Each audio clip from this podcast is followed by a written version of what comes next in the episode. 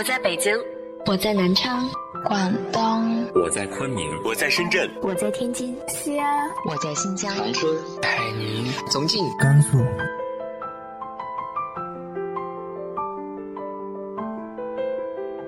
这里是 FM 幺八零八四，昨天的你的现在的未来，我是主播背着吉他的蝙蝠女侠。无论你在哪儿，这里都有我的温暖等你。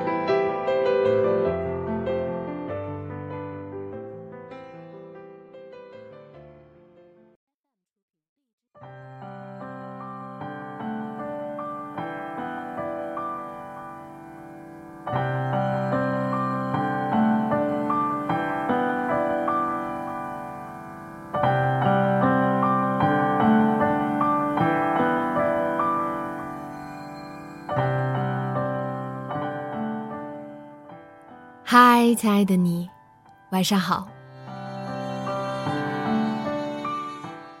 其实，在我们的青春里，总会有那么一些说不清道不明的情感。我就是喜欢你，就是想对你好，或者，我就是没法喜欢你，你别对我这么好了。然而，我始终相信。那样明亮灿烂的你，总会有一个人出现，好好爱你。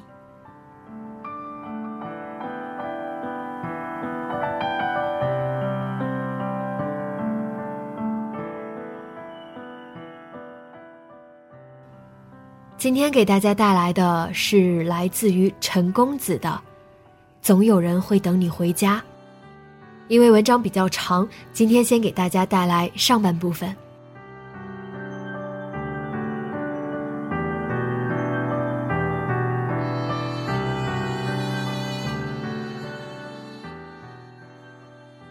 在我看来，阿猫是我认识的人中活得最随性的一个。认识阿猫的时候，我刚失恋不久，那时我一个人从北京一路南下，在湿冷的十一月停在了成都。我找了一家青年旅社，趴在床上蹭着无线网，疯狂搜寻招聘信息，满屏幕都是房产中介、酒水销售，简直让人崩溃。在我深感此地不宜久留之时，一条招聘信息跳了出来，一下子击中了我的心。某某咖啡厅招聘服务员，要求爱自己，限女生。我抱着不可置信又不忍错过的心态，拨通了下面留的电话，就这样成了阿猫的兼职店员。在我眼里，阿猫开咖啡厅纯属玩情调。阿猫是本地人，刚毕业的时候，家人费了一大番功夫把他送进了事业单位。他上了两个月的班，没打声招呼就辞职了。他妈妈拿他一点办法也没有。后来实在拗不过他，就出资帮他盘下了这家店。阿猫的家世很好，但阿猫也很努力。从咖啡厅选址、装修、进器材、选货到做咖啡、甜点等，全都是阿猫亲自操刀。阿猫在大学时期就已经上完了当地最好的西点培训课程，泡得一手好咖啡。后来凭着最初的那份执念，也算是完成了心愿。但是阿猫对于开店盈利这种事儿，不仅毫无经验，也兴致不大。心情好了，到店顾客全部送免费蛋糕礼品；心情不好，就关门在家窝着看电影、上网。如他的至理名言：“爱自己才是真爱。”我一度祈祷他的咖啡店千万别在我上班期间倒闭。但其实生意倒一直不错，真是天理不容。在我的死缠烂打和苦苦哀求之下，我顺利。免费住进了阿猫的家。在阿猫的朋友中，我最喜欢的人就是方一。方一是我认识的人中唱歌最好听的。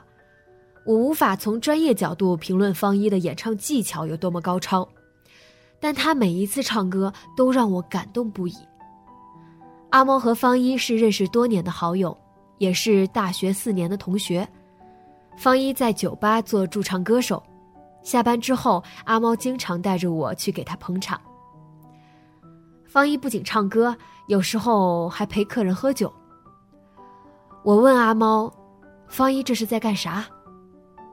阿猫说：“赚钱。”我又问：“难道唱歌赚不了多少？”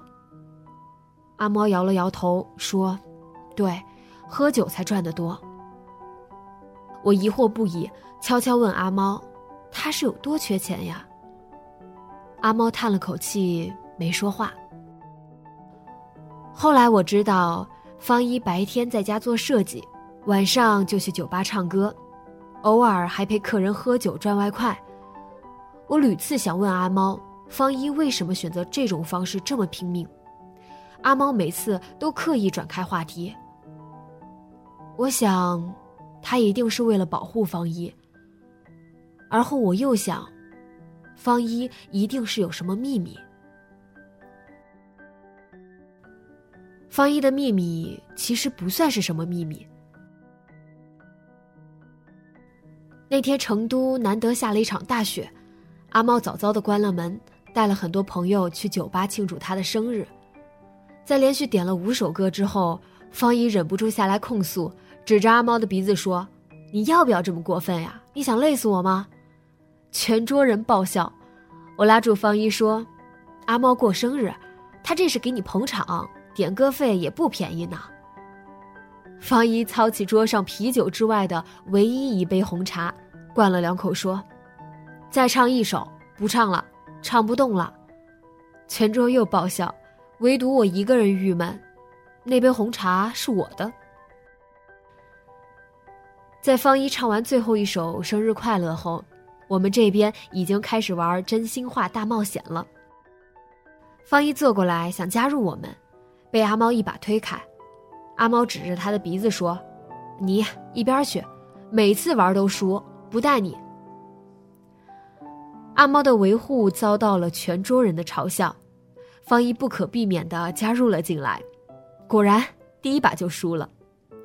方一端起我的红茶又灌了一口，斩钉截铁的说：“我选大冒险。”我一把抢过红茶，抱在自己的怀里。拿到执行牌的是一个长相清秀、文文静静的女生，跟这群人在一起显得太过不搭，以至于我甚至都没注意到她的存在。她有点不好意思的看着大伙儿，又看着万一，然后说：“要不，你还是上去唱首歌吧。”大伙不干了，纷纷指责女生没创意、没意思。我抬头看着方一。突然，在他眼里捕捉到一丝从未见过的柔情。我推推阿猫，示意他帮方一一把。阿猫冲大家挥挥手，对方一说：“快，赶紧上去唱，唱首《青藏高原》。”方一抱着吉他演绎完别有一番风味的《青藏高原》之后，在场的朋友都震惊了。我们颇为自豪地哄着把方一召唤回来。阿猫把面前的酒一推。说不玩了，来吃蛋糕。那天晚上，阿猫喝多了，我跟方一把他扛回家，扔在床上的时候，他一跃而起，抓住我的领口就让我滚。方一麻溜的帮他扯下外套，盖好被子，拿走了咖啡厅的钥匙，嘱咐我明天等他起床后再去店里，然后就走了。我望着不省人事的阿猫，狠狠地踹了一脚被子，叫你让我滚。那天夜里，我窝在阿猫旁边睡得正熟的时候，被阿猫一把推起来。他盯着我看了半天，确认我醒了以后，跟我说：“你记得那个拿执行牌的女生吗？”我没反应过来，回想了一番才记起来，说。是那个看上去比你们都纯洁的姑娘吧？阿猫瞪了我一眼，说：“就是她，叫安琪。”我笑道：“果然，连名字都比你们纯洁。”阿猫说：“方一在酒吧陪人喝酒，就是为了他，我一下子醒了，说：“啊！”阿猫说：“你去给我倒杯水，我跟你说说他俩的故事。”方一认识安琪是在戏里的批评大会上，安琪是作为批评对象上台的，原因是在学校售卖盗版词典，本来是私底下做的小生意，结果不知道被谁捅到了系里，系主任觉得这事儿不大不小，但既然捅出来了，必然影响不好，所以让学生会内部做了个批评大会，当时方一是会议记录员。安琪的检讨书写的极其简单，只讲了一句：“因为个人原因在学校售卖盗版词典，伤害了同学，在此向大家道歉。”方一觉得奇怪，便私底下跟安琪聊了聊。安琪最开始什么都不愿意多说，后来才全盘托出。安琪是个孤儿，父母很早就去世了。从小跟着爷爷奶奶生活，偶尔靠亲戚救济补贴。后来爷爷在工地干活伤到了腰，不能再下地，便靠奶奶卖菜和学校减免学费，一直读到了大学。大学的学费全是亲戚朋友借的，安琪卖书筹钱是为了还债。方一大惊，连忙把情况反映给系里，系里了解情况后。安排方一帮安琪申请助学贷款，还领取了贫困生补助。一切办妥后，安琪视方一为救命恩人，而方一却喜欢上了安琪。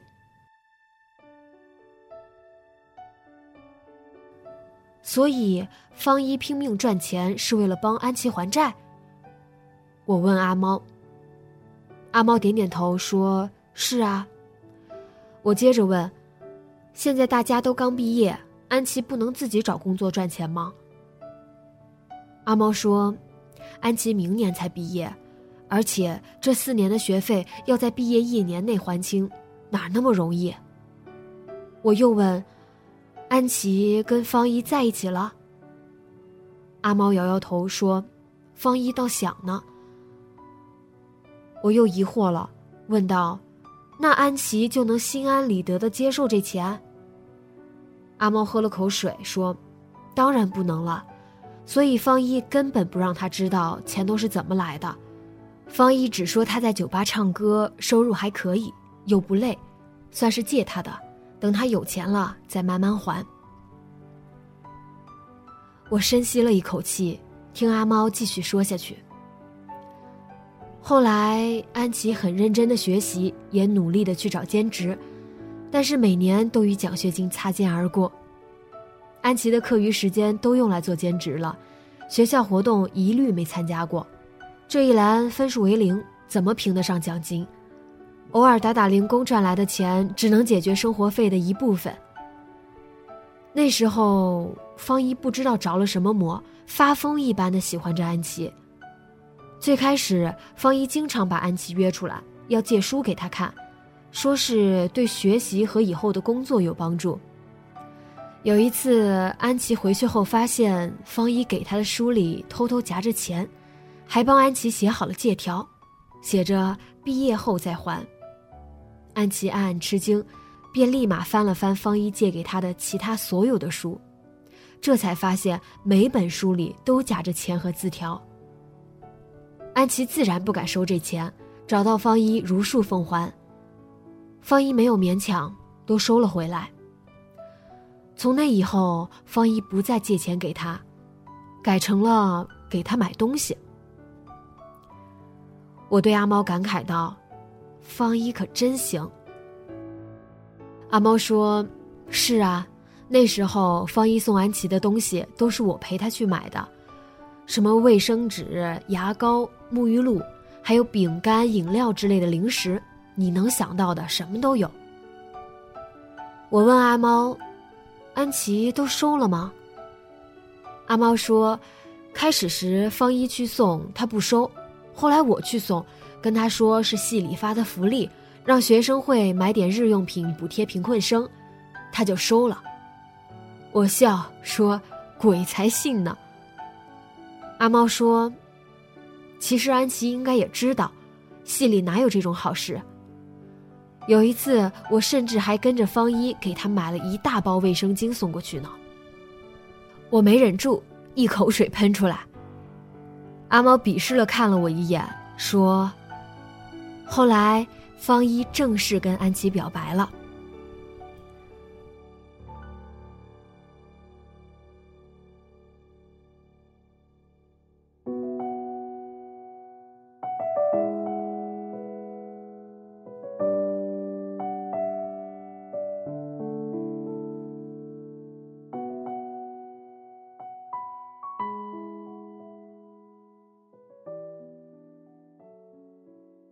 想知道方一表白后和安琪之间的故事吗？敬请关注下周三为大家带来的来自于陈公子的《总有人会等你回家》的下。